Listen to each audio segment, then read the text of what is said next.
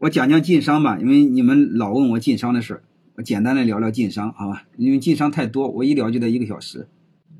这个聊晋商的背后呢，我就是通过晋商让你们了解股权、股权激励和干股。晋商呢是天下第一商帮，嗯，明清两代的经济中心在山西。呃，它要比徽商还强大的多，其他的商帮我们就不要聊了，啊，所以他这个明清两代统治中国经济五百年，啊，富可敌国，货通天下，汇通天下，啊，就说白了，他开的公司，北可以开到俄罗斯，南可以开到雅加达，开到印尼，东可以开到日本，啊，就是他的公司。啊，包括他的银行，啊，那个银行那时候叫票号，乔家大院其实是开银行的，叫票号，啊，你就不管怎么的，他是货通天下，汇通天下，而且晋商最伟大的在哪儿呢？你会发现，他是草根的自我奋斗，呃，这一点比那个徽商伟大，徽商他有时候和官商结合的太紧，啊，晋商去。离官员还多少有一点点距离，啊，它是完全的自我奋斗，完全市场化的经济，啊，然后它的它的各个分公司票号开到了全国，包括海外。嗯，还有一个晋商最伟大的呢，他就建立了一整套的完善的相当于股份制的体系，啊，这是非常伟大的地方。就是靠晋商的商帮自己摸索出来的一套完善的管理体系。如果你们在座有包头的同学，你就知道，包头是先有富圣宫，后有包头城。啊，那个富圣宫呢，就是乔乔家大院那个乔致庸他爷爷开的。啊，在包头延续了两百年。嗯，他一家公司能延续延续两百年。嗯，据说是包头现在还有的那个桂发宫啊，乔桂发那个旧址，只是我去包头没去过啊，没没没去见。啊，当时他自己在包头就开门店，开了二十多家，油店啊、米店啊、什么粮店呀、当铺啊、衣服铺啊全开。啊，所以这点就做的很好啊，呃，都值得我们去思考。而且平遥呢。当时号称中国的华尔街，啊，我建议你们有空时候可以去去平遥。那个平遥，那是非常值得我们骄傲的一个地方，啊，你们现在去你会发现，一两百年前你都能想象它的繁荣和繁华。啊，在这给你讲一个故事，那个孔祥熙他老婆叫宋霭龄，大家知道宋氏姐妹都那个在美国读书，在美国长大。那个孔祥熙是平遥人，陕西人，相当于来自黄土高坡，土里吧唧的。然后他娶了宋霭龄，宋霭龄再回到婆家看看呀，宋霭龄就不愿意去。那孔祥熙他毕竟是大户人家，他说你来吧，我好好招待你，啊。然后宋霭龄就去了，他在美国待过，他知道啊。然后去去平遥的时候，当时孔祥熙给他安排了七十六个保姆。然后他那时候才感觉到这个平遥那个时候的繁荣，超乎他的想象，啊，当时他就说了一句话，他说这个地方比华尔街都发达，嗯，当然虽然有点夸张，哎，但是通过这你可以去感受一下，就是晋商的伟大，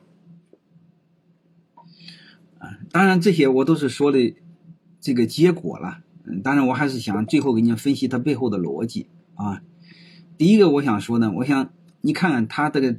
它晋商是怎么涨起来的？啊，晋商涨起来从明明朝就开始有晋商，啊，主要是就是平遥、祁县，嗯，还有那个县叫什么呢？乔家大院、王家大院，还有那个太谷，啊，啊对，包括那个平遥的那个县衙现在还在，那是保留的很完整的县衙。在明朝的初期和中期的时候呢，那时候他们就开始有做生意的。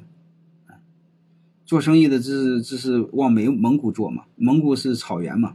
草原和中原的交易嘛，对吧？然后慢慢的就后来又跑到了俄罗斯，嗯，再慢慢的就是那个左宗棠打打仗的打新疆的时候，又开始跑到新疆嘛，对吧？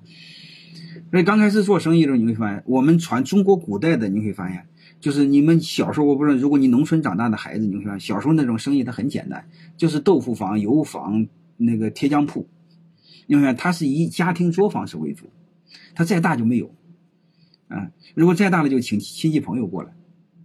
我不知道各位各位能不能理解，它是就这种模式。刚开始的时候呢，就晋商的发展和你们小时候看的那个各种小商铺啊、小豆腐房、油坊没什么差别。那后来他就想发展扩张的时候，他需要钱呢，他就借别人的钱。嗯，那时候叫贷金制。那借别人钱的钱就面临的不好，为什么不好？那挣钱了给你个利息，不挣钱本儿就没了。他慢慢的人家就不借。你会发现这个收益和风险差别太大，明白了吗？嗯，就是现在相当于我们就做做买卖借人家钱，那风险太大，人家就不愿意借。后来就发生朋伙制，就是朋友合伙啊，朋友合伙就是那时候他没有现在的股权这一套东西，他没听过我讲课，所以两个人合伙容易闹掰。然后这个朋伙制发展一定一定阶段也不大行，嗯，再慢慢的就形成东伙制，就是东家和伙计。啊，就是说白了，除了用我亲戚之外，我还用我的呃本土的乡里乡亲的人，啊，作为伙计来给我打工，那这就相当于是什么呢？就是从作坊式雇亲戚朋友之外开始雇外人，这个前前后后就发展了一百多年，啊，这就是企业的雏形，企业的来源啊。这个我其实相当于给你在讲中国企业的形成历史。啊但是你会发现时间长了也不好啊，为什么不好呢？第一，伙计凭什么给你打工？对吧？伙计笨蛋的伙计给你打工，优秀的伙计凭什么给你打工？嗯，这是第二个。你作为东家，作为老板，你早晚也有老的时候，你有病的时候，你老的时候你你完蛋的时候，你有病的时候，谁给你干？你怎么来控制风险？啊，还有一个优，如果优秀的股东，优秀的那个小伙计，你怎么激励他？然后在这个逻辑就慢慢形成另外一种模式，就叫股奉制，啊，啥意思呢？是东家，嗯，用银子入股，啊，小伙计呢，嗯，用身份入股，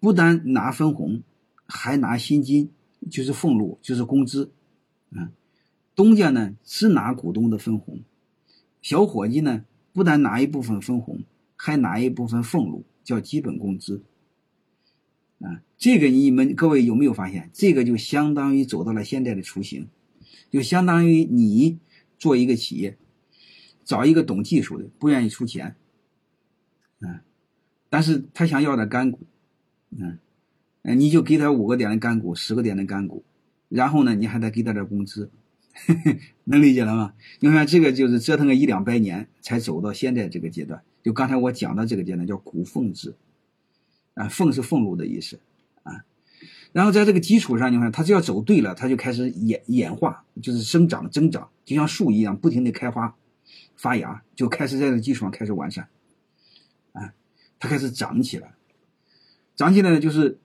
东家那一部分股，嗯，翻译成现在叫普通股，他那时候叫正本儿，正本儿啥意思呢？是享有投票权，享有决策权。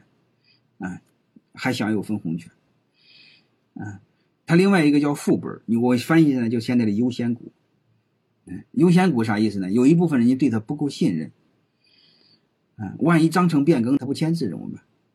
嗯，找银行贷款他不签字怎么办？这时候你给他做一个规定，就是你不是真正的股东，是不签字的股东，但是你还是股东，叫优先股，嗯，优先股就是刚才我说那一部分，第一。就是伙计们有的股份，你们刚才说对了，叫深股，还有一部分呢，后来老股东追加的一部分投资拥有的股份，啊，他们后来叫复股护本儿，啊，这部分呢只享有分红权，嗯，没有投票权，嗯，没有决策权，大概明白这意思吧？所以，所以你会发现它发展的就越来越有意思，这个对你们来说也有意思。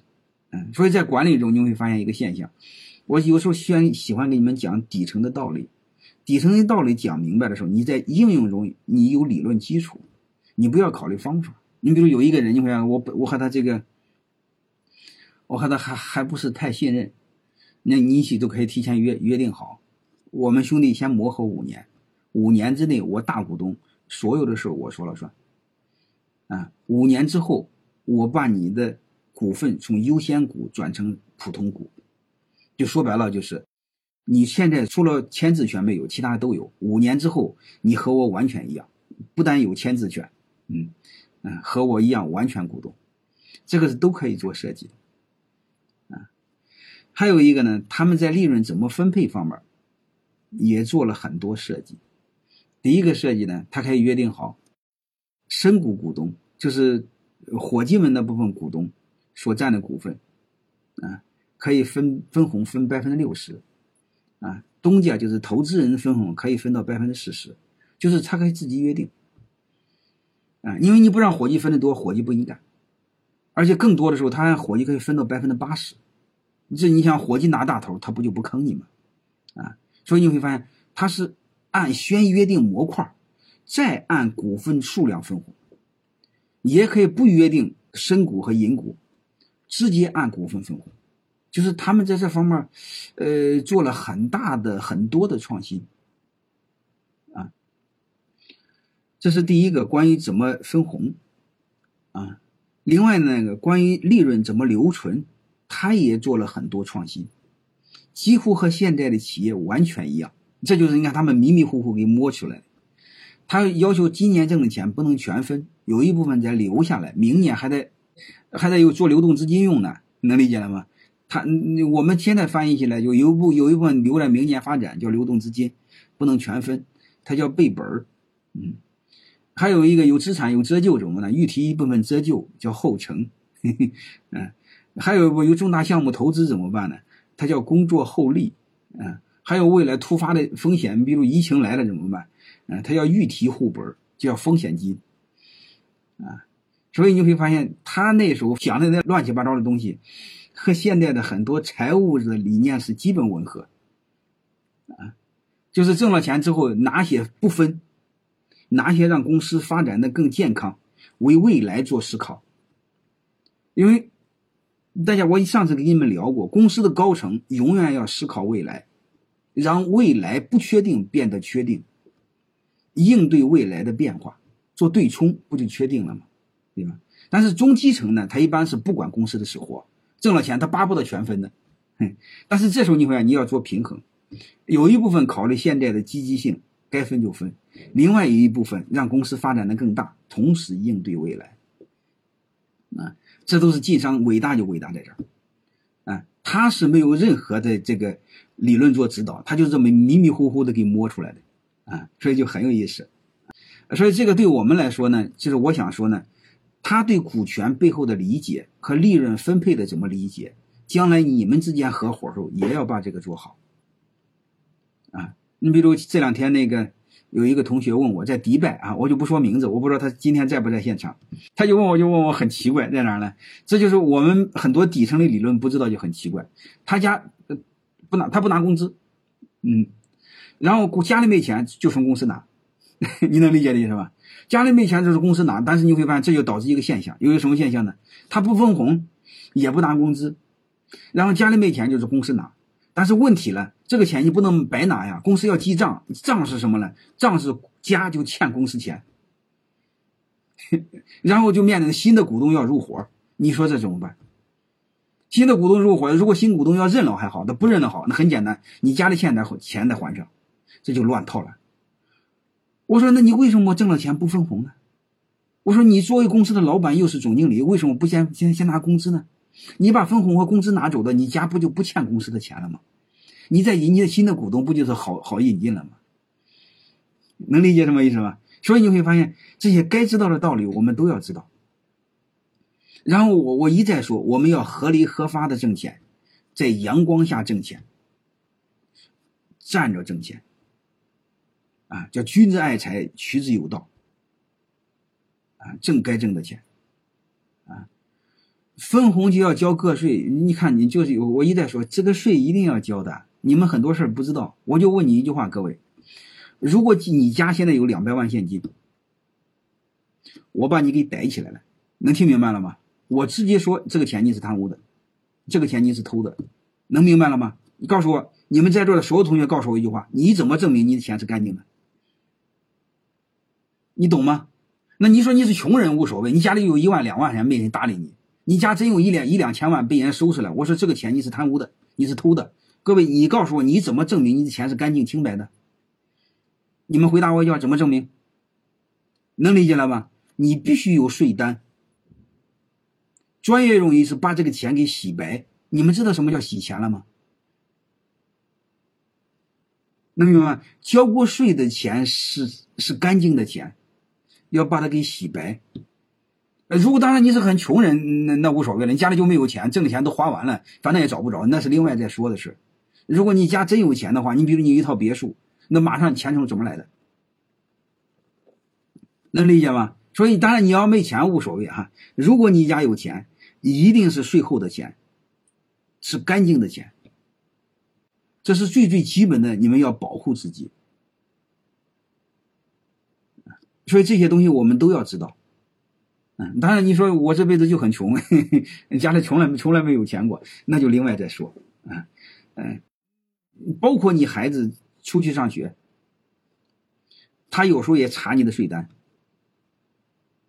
啊，如果你不证明，不能证明你的资金来源，就非常麻烦，啊啊，所以这些我们都要知道啊。就刚才说那个老老担心交税的问题，所以在这我想各位，你们该交税一定要交，啊，除非你收入很低啊，那是另外再说，爱爱怎么搞怎么搞啊。好了，通过刚才我那对那个晋商啊。刚才不是谈晋商的发展吗？晋商是在康熙那个时候啊，就是将近两百年前，他们迷迷糊糊的，嗯，算是通过晋商的个人奋斗，他们对股权、对股份制的理解几乎和现在完全一样，啊，包括股东的分类，包括利润的分配，包括利润的留存，啊，所以和现在公司制的逻辑基本一样，所以晋商的伟大。那要不然他怎么前前后后延续五百多年呢？啊，然后还有一个呢，做的很好，就是他的股权多元化，啊，就是他的股东来源很广，啊，你比如那个那个大圣魁啊，在内蒙还有一个商号叫大圣魁，最多的时候他一千多个股东啊，真真金白银的股东啊，实股股东啊，有王爷，还有活佛，还有小商贩嘿嘿 都是他的股东，啊，呃，同时呢。他还有一个控股股东，他非常明白，像我给你们讲课似的，一定要有一个股东控股。没有一个股东控股，过去你会发现他的信任，他没有公司制，没有公司，没有注册，他全是依赖于对人的信任，所以他必须有一个控股股东，其他都是小股东，啊，就像随份子跟着挣钱，啊，所以他这个就做的很有意义啊。在另外做的还有一个好处呢，就是他一开始就把深股和银股分开，银股代表所有权。深股代表经营权，两权分离。两权分离最大的好处是什么？它确保了企业的延续，还确保了一个企业的健康。东家呢，就是拿占银股，出真金白银出钱，承担无限责任。啊，拿深股的叫掌柜的，你可以理解为管理层，你也可以理解为总经理。啊，靠出力拿深股，掌握经营权。啊，这时候你会发现，东家呢可以用深股，就说白了，用很高的工资、很高的报酬，全球找最优秀的人作为他的总经理，总比他提拔他个人的孩子那一两个人当中选一个能人要容易的多吧？能理解吗？所以这个企业的传承。很复杂的一个事儿，晋商把它给解决了。你再能生，你能生几个儿子？你十个里边选一个，那个优秀的人概率大，还是一个你整个社会选一个总经理，哪一个概率大？选优秀的人，能明白了吗？啊，这是第一个。第二个你会发现，那个富二代、富三代他没有斗志了，你让他在很吃苦的做这个总经理，没人愿意做。所以这时候来说，他延续你的家族的事业，相对来说，你不如全找优秀的外部的人。所以这个时候给这时候给你们将来考虑你们企业的传承也是一样的事就是两权分离，所有权和经营权要分离。啊，然后是呢，就是分分离完之后怎么办？让你的经理人入股，啊，用现在的股权激励成为你的合伙人。你甚至可以这么理解，这家公司你家族来控股，然后让合伙人来接班因为这个就相对来说比较有序，能理解了吗？阿里其实就是这么做的，啊，为什么老老是东家来控股呢？因为东家不控股，没有主心骨，没有一个这个信仰，没有一个精神的传承，是不可以的，啊，然后还有一个是谁来干活呢？要找能人来干活，然后你还好监督他，这个事就好办。这个做的比较差皮的，做的比较糟糕的，比较悲哀的一个事是什么事呢？就是那个老干妈。老干妈大家知道，他把那个企业传承给他儿子了，结果他那个儿子你会发现，为什么不建议直接交给后代，交给儿子呢？第一个，他没吃过苦，他不想一瓶子一瓶子的卖他那个辣酱，因为挣钱慢，想挣快钱搞房地产，能听明白了吗？所以你会发现他理念不一样。而且你把权力给他他儿子，上面没有人监督他，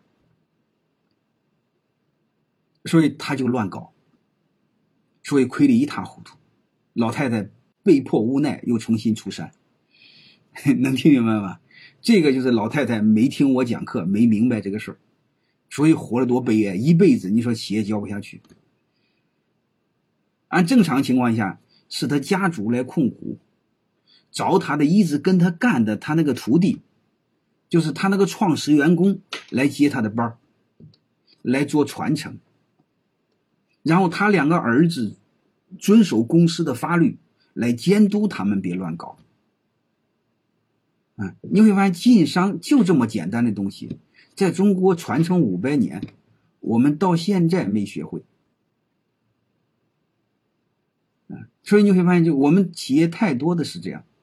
包括那个山西的那个，这是讲山西的那个山西那个新海集团，那李新海被杀了之后，他儿子接班，你明白了？三年一百五十个亿被给糟蹋光，能听明白吗？然后他还面临着他的叔叔之间斗争内斗，其实这个也是错的。按正常呢，他用他用这个晋商这个理念怎么办呢？应该让他的总经理、副总经理继续管事他儿子、他叔叔加上他爹成立一个董事会。来监督总经理做事就是决策权和经营权分开，也不至于把公司搞坏。你说说他儿子接班，谁敢监督他？你说这就是他家的，谁敢监督他？而且我一再给你们讲过，人这个动物，只要有了绝对的权利，没有监督，没有边界，人这个动物以基本上百接近于百分百的一定干坏事啊，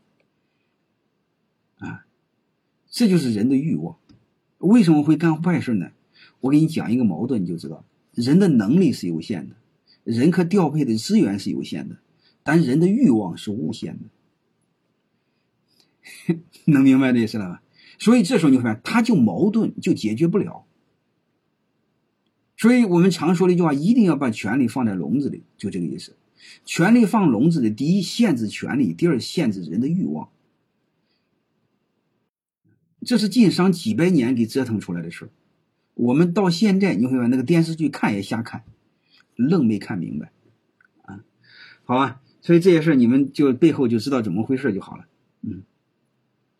还有一个，它的股权多元化的好处在哪呢？它的股权多元化，连狗都给，因为曾经那个狗救过他们的命，这个病路上来的狗报了个信儿，把他给救了，嗯，所以所以他那个连狗都可以分红，有狗股。后来是谁家养狗都给分红，呃，后来那个大圣魁他自己就养了养狗，养了一千多只。再后来还有财神股，有一个伙计落难了，快倒闭死了，结果碰到一个人，见面吃顿饭，然后书包忘着，然后一打开书包，一书包银子，然后他又缓过劲来了，他认为上天财神帮了他们，然后从此以后就空对空弄一个财神股，啊。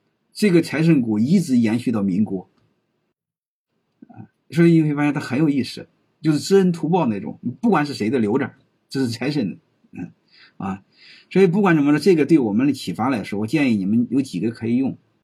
第一个就是，你们企业尽可能的调动更多人的积极性。这个晋商两百多年前都能把优秀的人给干股，我们为什么不可以给？是吧？第二个你会发现，这个优秀的人给了干股，他可以接你的班儿，啊，就是说白了是什么意思呢？就是让合伙人接班儿，然后你的家族后代来控股。做监督，啊，实现两权分离，然后企业走得久远。还有一个呢，你不要担心很多你想不到的事儿，因为晋商两百多年前有很多他都规避得了，何况我们现在呢？啊，还有一个呢，就是刚才我说的那个，这个深股呢，你们得会用，啊，深股，你像现在深股你们应用不可以用啊。你比如来一个伙计，给他二十个点干股，加上你现在用，给他二十点干股。你看，你看另外一个伙计投了四百万，也占二十个点干股。那个伙计二十个点干股，一分钱没花，每年加上分红一百万，啊，这个伙计投了四百万，每年分红一百万。哎，你会发现一个什么现象？能听明白了吗？真金白银投钱的那可是你亲儿子啊，那伙计是干儿子啊，一分钱没投啊。你会发现这个事是不是又开始让你有点感觉不合理了？啊，你慢慢的你会发现，你让干儿子把干儿子的心给伤了，啊，这是第一个。第二个，你看，如果你企业万一不挣钱呢？你会看拿干股的人发突然发现，哎，干股不分钱了，他拍屁股跑了，啊，亏了还是你的。但是你真金白银投股份的那些人，深股股东、银股股东投四百万的伙计都跑不了啊，因为他跑了，他他的本钱在那压着呢。哎，你会发现。真金白银入股的人，和你同富贵共患难。但是你现在你要硬给干股，你会发现一个现象，他只能同富贵，不能共患难。我不知道各位能不能理解这个事儿，就是你们要读懂。还有一个，你不能硬在你企业落地，这就是我不喜欢你们喜欢要方法，这个方法硬做是不可以的，能明白了吗？硬做是不可以的。你们要知道它背后的逻辑、背后的原理，我马上给你讲晋商是怎么规避的。如果你没有配套的机制是不可以的，你硬给干股是没法形成风险共担的，它不担风险。嗯，所以你不要认为晋商给深跟股你也给深股，但是晋商有后边有很多预防的措施，我马上给你讲，能理解吧？所以你们你说现在我们没有预防的措施怎么办？那你没有预防，你要动动动脑筋了。啊，你不能光看电视剧，晋商你深股好，你就应应用深股，这是不可以的。嗯，好吧，我马上给你讲这个这晋商是怎么来规避的，然后回到你企业怎么用，我马马马上给你讲啊。然后怎么给你讲呢？就是这个，这个晋商是怎么做的呢？就是深股不是说了，就是挣钱了就给你赚，不挣钱他跑了怎么办？把你给坑了怎么办？啊，所以第一个呢，他就是。拿钱的人占银股，嗯，伙计们、总经理、管理占深股，然后大家一起赚钱，一起分钱，啊，就是最基本的。在这个背后呢，深股分多少呢？它不是按股份比例分，分红的时候呢，它还和业绩挂钩，能理解这意思吧？你比如你占二十个点的股份，投了四百万，他占二十个点的干股呢，也你俩一样多，但是你会发现。真金白银投钱的人分红的时候不和业绩挂钩，你做深股要和业绩挂钩。我不知道能听明白的意思没有？所以你会发现晋商早把这个事儿给搞明白了，而且晋商这个给你的干股深股呢，他每年还给你业绩的好坏上下波动，啊，就是防止你光等分红不干活，而且赏罚分明。啊，还有一个呢，他有一部分股份呢，他不分，到你退休时候分，到你离职时候分。啊，这相当于变相的，是不是有一部分钱压在这儿了？叫延期支付。嗯，还有一个，你做的好的时候可以享有离休待遇，就是你退休了休之后，股份继续保留。还有一个，你做的再好的时候怎么办？你的干股还可以继承，可以给你的孩子形成身故股。我不知道各位能不能听懂，就是晋商在防止他给干股的时候不干活怎么办？挣钱了就在干，不挣钱拍屁股跑了怎么办？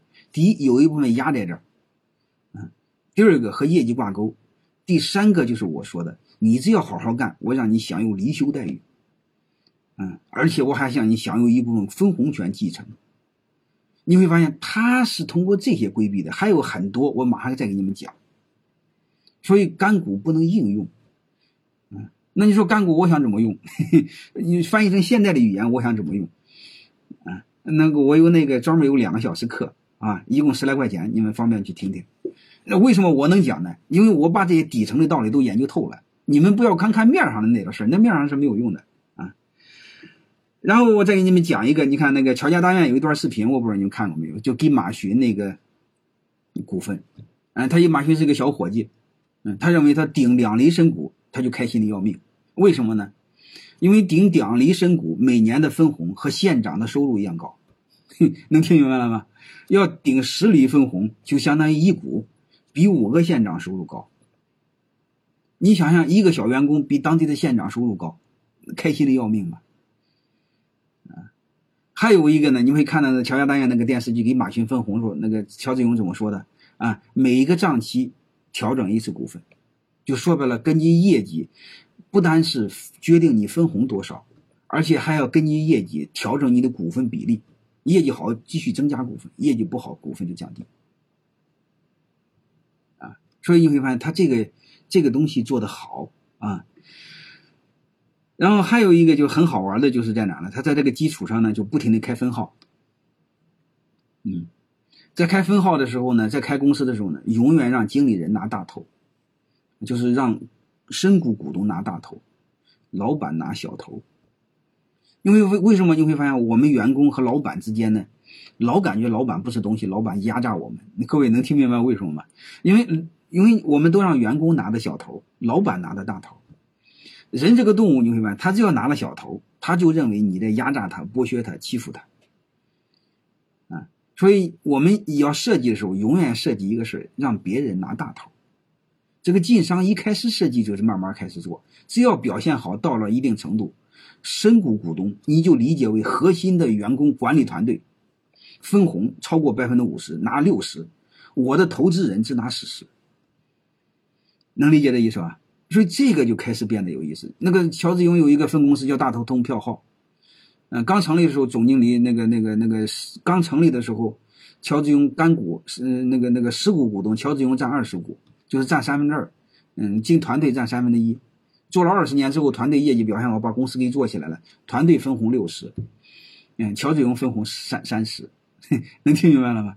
所以你们做一定要搞搞明白一个，让别人拿大头。那你说不行啊？那我公司小怎么办？我公司小，全他妈是我干的，让别人拿大头不行啊？那就是另外一个模式。各位，我以前跟你谈过，让增量拿大头，能明白吗？存量还是我的，增量让别人拿大头，能理解了吧？其实就是利用人的心理。什么叫增量呢？你比如今年的目标是一百万的利润，只要是超过了一百万，你比如今年做了一百五十万，这五十万让团队拿百分之八十，能理解这意思了吗？这时候你会发现，你的团队一定会超过一百万，因为超过不过一百万，他什么也拿不着。只要超过一百万，他他拿了大头，拿了百分之八十，这帮鸟人会认为公司是他的。啊，如果超过了一百万，百分之八十利润是他们分配，该花钱他都不给你花。你比如多花一千块钱，是公司的利润的话，他就可以分到八，分到八百。你要是不这么做，你会看这一千块钱嘛随便花，这是老板的，花了上火，花一万块钱花了上火，能听明白了吗？这些背后都是人性的设计啊！当然这些东西，乔家大院电视剧里都有啊。有一个原话就是给他那个掌柜的大掌柜马群把他给干掉，那个大掌柜说干满三十年保留身股啊！你要说干满半十年三十年保留身股，那个时候本乡本土的谁还愿意？半道了乱搞。乱搞的风险大呀，对吧？嗯，然后我再给你讲，他们很有意思的。刚才也说过了，他就在这个模式不停的开分号，开分号，嗯，开到全球，能 明白了？刚才不是开到雅加达，开到东京，开到莫斯科，啊，就不停的开分号，就共用一个名字，其实就翻译成现代语言连锁店，粮店、布店，嗯，这个这个银行，就不停的这么开，啊，然后总号做决策，分号做经营，和现在的连锁店完全一样，所以就开始变得很有意思，嗯，然后我再接着继续聊啊，这个晋商的背后的体系为什么这么伟大？他为什么做这么成功？啊，第一个呢，就是重用能人，敢给钱。能敢给钱到什么程度？我为什么我让你去那个平遥古城看看？中国第一家银行是日日升昌啊，不是那个乔致庸那个嗯那个复制号啊，富盛公。日升昌的第一任总经理叫雷履泰啊，我为什么记得清楚呢？因为雷雷履泰的故居那个房子现在还有，比日升昌那个房子大，能明白这意思吧？就相当于你你老板的房子不如总经理的房子好。你想想那个时候总经理的收入有多高？能能能听明白吗？所以这时候真的敢花钱，敢用人，这点我们老板需要学习啊，需要开放胸怀啊。还有一个呢，这个晋商伟大在哪儿呢？他用本乡本土的人，但不用亲戚啊，而且不用亲戚到什么程度？三爷就是舅爷、姑爷、少爷。啊，不允许在自家企业工作，啊，不能影响总经理的工作，而且严格到什么程度？严格到就是包括包括东家，有的也不能不能去平常的那个总经理那工作啊，偶尔去就可以，你不能经常去，啊，你影响人家工作要回避，啊，这是大胆的放权用人，嗯，那个那个那乔家大院电视剧上有。他请总经理的时候，乔致庸是给他跪下的，叫拜相。我不知道能不能听明白。那个古代那个那个汉汉代之前，是不是皇帝重用大将军的时候，皇帝是要跪下的，是不是这样？因为反正这是很，这让总经理很感动的，对吧？就是相当于我一家老小都托付给你了，嗯，而且公开场合让很多人见证，这个这个很有意思的啊。你看，他就是用中国古代的封王拜相，他是用中国古代的那种文化把人给捆起来，啊。还有一个刚才说的，敢用人，敢分钱，嗯，道十六、三七、二八都这么干的，啊，这是用人。再另外还有一个呢，就是选人。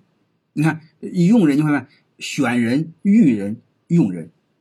嗯，下面我先说选人，啊，选人的时候他有学徒制，他学徒制一定查你三代。啊，学徒不是说一个熊孩子过来就能上，不是这样的哈。上查三代，你家的男丁，查三代，啊，所以这个很有意思，就说白了，你家的你爷爷、你爹、你你你爷爷的爷爷都不能是坏人，要不然当学徒他不要你。啊，那个我不知道你们知道不知道，中国有一本书啊，写的很好，叫《德胜手册》，老板叫聂胜哲，是个基督徒。啊，这伙计是非常有思想的一个人，安徽人。他呢，在那个安徽休宁办了个木工学校，他那个木工学校就可以到八级木工，那木工他的工人收入就很高啊。你们有孩子学习不好，可以去他那儿，去他那木工学校。嗯，还有他办了一个恰凯酒店，那是和和全球五星级酒店合作的，就是他的你在那酒店读完书之后，直接到五星级酒店工作。嗯，这是拐弯拐远了哈，这是给你们推荐，你们的孩子学习不好，直接去那儿，那全球五星级酒店多好呢，对吧？然后他那个木工学校呢，他就这么做的，他是免费的，让你穷孩子有未来嘛。你读几年木工，然后他盖那个小别墅都是纯木屋，就国外那个别墅，大家知道欧美那些国家那个别墅都是木头房子，然后他把它弄到中国来盖，然后他的孩子是免费上。然后毕业之后直接给他盖小木屋、小别墅，嗯，然后他家嗯没有一个业务员，就是直接给钱有订单，然后就盖这个，因因因为他是把那个就是苏州的德胜洋楼啊，我我我去过他那儿，他的任务就是我有多大本事干多大活，嗯，他为什么不接呢？因为他的木工培养不出来，能 明白了？培养一流个一流个工人得好多年，所以他的活多。你不相信？你现在给他给他个活盖让他盖栋别墅，嗯，他得好几年给你盖成。嗯德胜员工手册，呃，那是员工必读哈。你做老板的一定要知道，让员工读这本书啊。他是基督徒，他给那个黄明还捐了一个小教堂，黄明那个太阳谷里专门有他捐的小教堂。嗯，那个聂聂胜哲在那个苏州那个公司我也去过。扯远了哈，我们回到他那个办那个木工学校，他办那个木工学校就是当地招农村的孩子，招农村的孩子呢，刚开始他就是农村孩子都要，后来发现不行，妈有些种是孬种，能听明白了吗？然后以后再招生的时候，他要求他学校的老师必须去家访，去看看他爹是什么样，如果不行，这孩子不要，能理解了吧？你会发现优秀的企业是怎么做的。他自己有学校，学校招生还得查查他爹是不是东西，然后再培养他上几年学，嗯，然后再那个 再到他单位当当工人，然后再慢慢的学徒出师。各位做企业是这么做的，这种做企业，我问你一句话，他能上市吗？你想想，他能挣快钱吗？但是这是伟大的事业啊。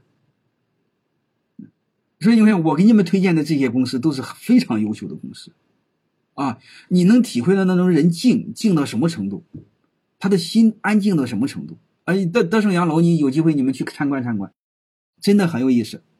你比如他的马路牙子，我们的马路牙子那个是九十度的，你车要撞上的话，把轮胎给你挤爆了，一不小心走神的话，你就会发现车咯噔一下。它的马路牙子是弧形的，能明白了吗？是就类似这种弧形的，就你撞上的时候也不会太厉害，啊，就是他那个小区设计的就就就非常人性化，好多好多，啊，你比如我们的很多马桶，那厕所的马桶，它旁边一定再给你弄个水龙头，啊，再弄个刷子。现在我们很多酒店那个马桶边是没那个水龙头的，他家在这方面做的很好。嗯呃，然后这这个就是晋商做的好，他就是上茶三代，然后呢还得有人保局，啊，这就叫选人，啊，再另外就是育人，有三年的学徒，有的是三年还是四年我忘了，三年的学徒，打杂时候倒山壶、水壶、尿壶、夜壶，啊，然后剩下的时间。就是学习数学，学习写字学习写信，学习蒙古语，学习俄罗斯语，能明白的是吧？他是干这事儿，而且学徒很苦，苦到什么程度呢？一天十五六个小时站着，不能坐着。嗯，所以有那些员工前十年、前十五年一直站着，一站就是十来个小时。你想想，晚上还得倒尿壶，还得倒水壶，还得倒茶壶，他是这种训练出来的。为什么我们人培养起来难呢？你招的时候就不是这么种好人，你再培养没有用。我再给你多说一句话，各位，人是选出来的，不是培养出来的，能理解了吗？我们说人怎么培养出来？他那不是培养出来，是选出来的，总不行，累死你也培养不出来，好吧？你看晋商他们非常明白这个事儿，嗯，包括聂胜哲也明白这个事儿，啊，先从选人那一关入，严选，然后再培养。然后再给丰厚的报酬，丰厚的报酬，刚才我说过，有基本工资叫薪金，他还有厚道，还有一支，还有股份分红，就乱七八糟的多的是。你们都知道这问题。好了，还有学语文，系四书五经，还有记账啊，还有，嗯，还有各种业务，反正什么都学。啊，所以你就知道，我们哪有这么用心的培养过员工啊，各位，啊，所以晋商伟大在这儿啊。还有刚才我说的各种机制来控制风险，啊，第一给了身股分钱，第二他延期支付，就有一部分你退了休再给你，你不干时候离职的时候再给你，再另外你旁边还画了个大饼，可以享有离休待遇，对吧？你看这时候他把你给捆住了，就是他的风险是可以规避的。还有一个他只用本地人，只用为什么只用本地人呢？他刚好结合了中国古代的人性。中国古代人性有一个什么毛病？我不知道你留意了没？即便是你当了宰相，你这辈子最大的动力是什么？叫衣锦还乡。能你明白的意思吗？他利用了这个，你不像我们现在似的，干了坏事不回家了，在别的城市买套房子活下来。过去不会，过去你看，你不管多么风光，啊，一定要白天穿的很漂亮时候回家。他认为这叫成功，所以这就是他为什么用本地人。就是防止有道德风险，啊，他的多种来捆你，啊，他人为的有一个人质效应，还有一个呢，你长期在那工作的时候，他不让你带老婆，因为我长期在外地工作，我把老婆孩子一带过去，办了坏事不回来了，这也没治。他把老婆孩子压在家里，压在这儿，你光杆一个人出去，而且不允许你包二奶。你要光杆出去，我这边包个二奶，有个孩子，老婆不要了，你要要给你吧，不行，不让包二奶，憋着。能明白了吗？你看他多种风险都控制了，把老婆孩子压在这儿，啊，然后让你衣锦还乡，好好挣钱，挣了钱这边给老婆孩子，你别挣了钱不拿回来养二奶了，这是毁了，理解吗？还有一个是论功行赏，只要有贡献让你看到希望，还有一个你可以不停的开分号，能理解了吗？还有一个他有他有钦差的监察制度，防止你乱搞，啊，就是不管怎么着，你会发现它形成一个完善的管理体系。这个就就就刚才我一再说的，管理是先了解管理的基本理论，然后再和实践中应用。啊，对，那个项羽说那句话是很好的啊。维他命同学说了，就就是富贵不还乡啊，如这个锦衣夜行，就是就用用的人的心理嘛。好了，这个我基本讲的差不多了，好吧？大概就是这样，就是他，你我总结一下，就是除了生骨子用的好，它配套的用人机制用的好啊。第一，事前的选择本地人，利用乡情、人质，然后事前筛选，上查三代，还得有人保举，还得学徒，学徒不行，就提前就淘汰了。啊，事中它有企业的内部的规章制度，而且都有股份，各位都有股份，什么好处？相互监督，谁都不能贪污，能听明白了吗？如果都没股份，大家贪污的是谁的？是老板的，能理解了吗？如果都有股份，你贪污谁的？有我的，我会搞你的，我搞不了你，我会告诉大老板搞你的，能明白了吗？都给股份本身就是个相互监督的机制，还有一个有离休待遇的身股的约束，啊，还有事后，事后的监督啊，包括那个那个身股制啊、终身股制啊、内部晋升啊、长期雇佣啊。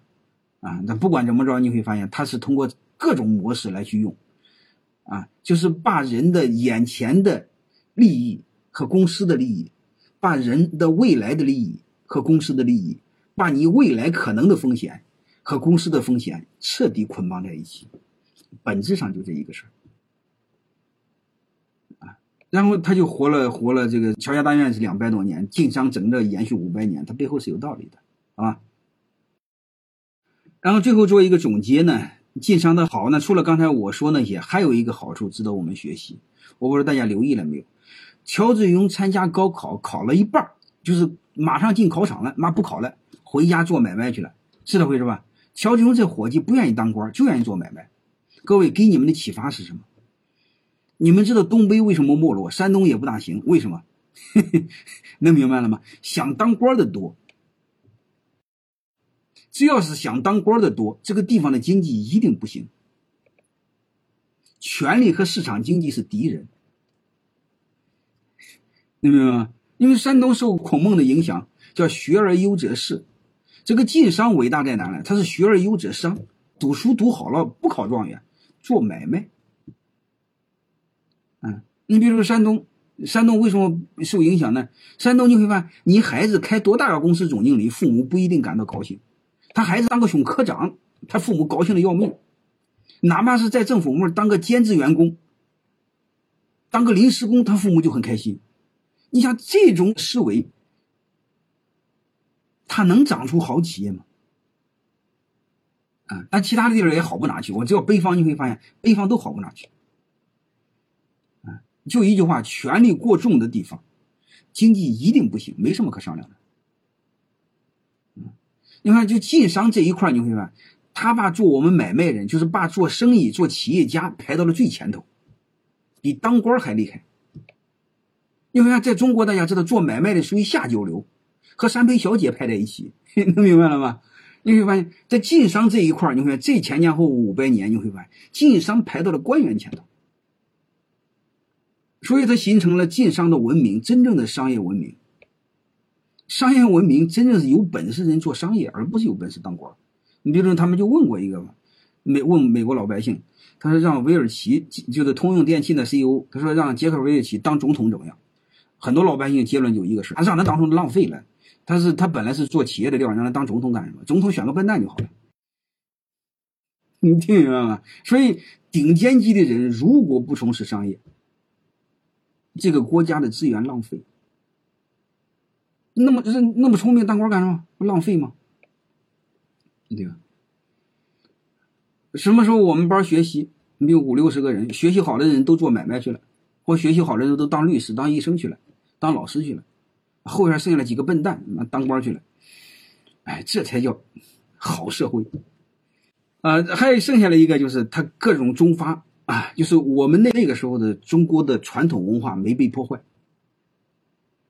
啊，他相信因果报应，能明白吗？他相信因果报应。嗯，还有那时候人的流动没这么厉害，都有衣锦还乡的这种习俗的约束。啊，加上他用人的机制、选人的机制，啊，还有个商号的各种规定，还有。他的商号其实就是公司内部各种管理的创新，再加上形成了晋商的这种自强不息、白手起家，啊，形成了我们值得非常骄傲的一个商业文明、晋商的文明，所以这些都值得我们去思考。如果你们留意的话，我是注意，刚才你说过山东从来没出过皇帝啊，是这样的。还有一个你们知道，明清两代山西没出过状元。能理解了吧？所以你从这可以看出来，这个当官和这个做买卖，他是敌人。所以这些你们都知道啊。这还有一个最大的好处是什么？他让穷人有了机会。你们刚才老问穷人怎么了？穷人有了有了机会啊！穷人你爹不好，你可以靠自我奋斗，可以当总经理啊，你可以比老板的收入高啊。一个地儿最悲哀的就是让穷人看不到希望，各位。晋商让穷人看到了希望，晋商让穷人可以和有钱的老板、有钱人身份是平等的呀。这是真正的好社会呀，让穷人有尊严，让穷人有未来呀。不是刚才一个同学说的，把人将来煤给搬走了是吧？不让烧煤了，冬天冻死啊。还有一个刚才我说的一个两权分离，让企业可以持久的延续。还有一个两权分离，还有一个最大的好处是，万一总经理不行，老板是不是可以临时管？能明白了吗？所以它也很有意思在这儿。而这个你们多去那个多去思考。那你说为什么要那个老板要控股，创始人要控股？创始人控股最大的好处就是产权人格化，就是说白了，明确这个企业是谁的，大家都别要了。能理解了吧？如果这个企业这么大，不明确是谁的，大家都会动脑筋琢磨它。能明白了吗？你会发现，日本这片土地上，它好处是什么？它几千年来没换过皇帝，嗯，所以大家都忙着当将军、当宰相。你们再怎么抢，抢宰相，他也在将军，皇帝谁都别抢。所以日本天皇这个这个身份高在这儿，我们不行，我们这片土地上是个鸟人都想当皇帝，能听明白吗？这就毁了。嗯，所以你看，我们没有敬畏感。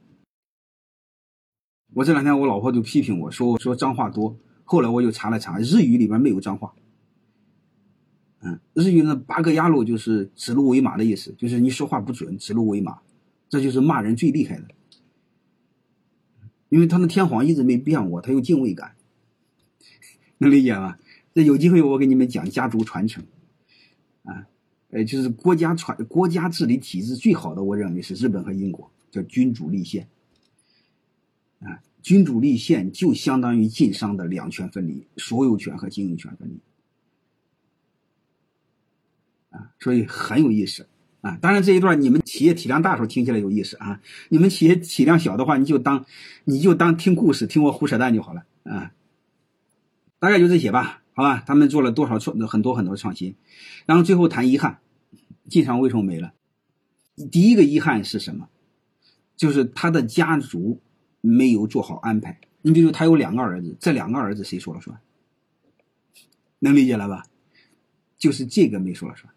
还有一个，他的决策机构还是依托在人身上，没放在一个体制身上。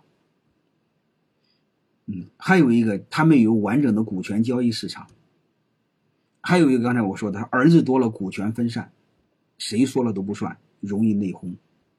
还有一个就是我们的。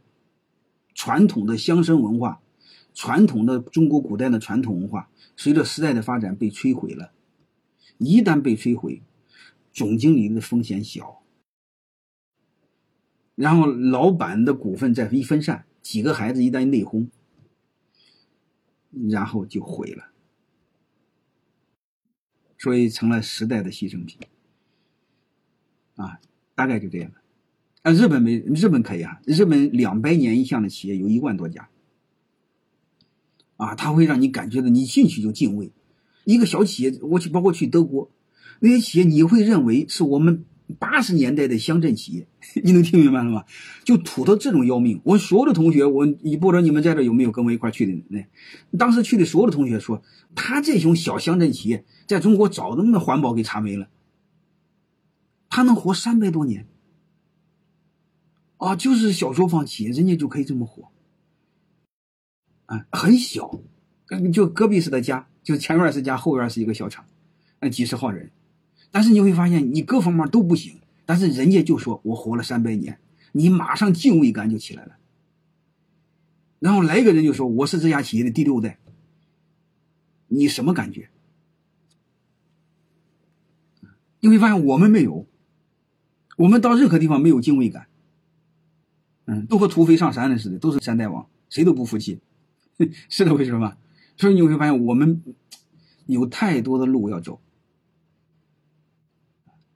嗯，我们要先把管理做好，先沉下来，放长线，挣未来的钱，别挣眼前的钱，因为你把眼前的钱挣了，各位，你相当于你把你孩子的钱给挣了。你别挣那么多，你慢慢挣钱，有些钱留给你孩子挣，能理解了吧？你把该挣的都挣完了，将来没钱怎么办呢？你眼前少挣点，留给你儿儿子孙子多好呢，何必呢？这不就是积德吗？各位，做企业做个长线，给后代留点钱多好呢。呃，今天我重点给你们聊了聊晋商啊，晋商的背后呢，第一，给你们聊怎么用人，啊，怎么形成一个闭环。啊，怎么做股权激励？你们想做的话，做干股的话，背后的风险有哪些？要形成一个系统。啊，了解晋商看什么书？我目前还没有，还不知道看什么书。你就听听我这个回放就足够可以了。我已经讲的足够生动形象了。我目前还没发现比我能把晋商给你们讲明白的，好吧？因为有很多研究晋商的他不懂管理，还有很多研究晋商的不懂股权，不懂股权不懂管理是研究不了晋商的。你们听不明白，就把我那个回放看看就好了。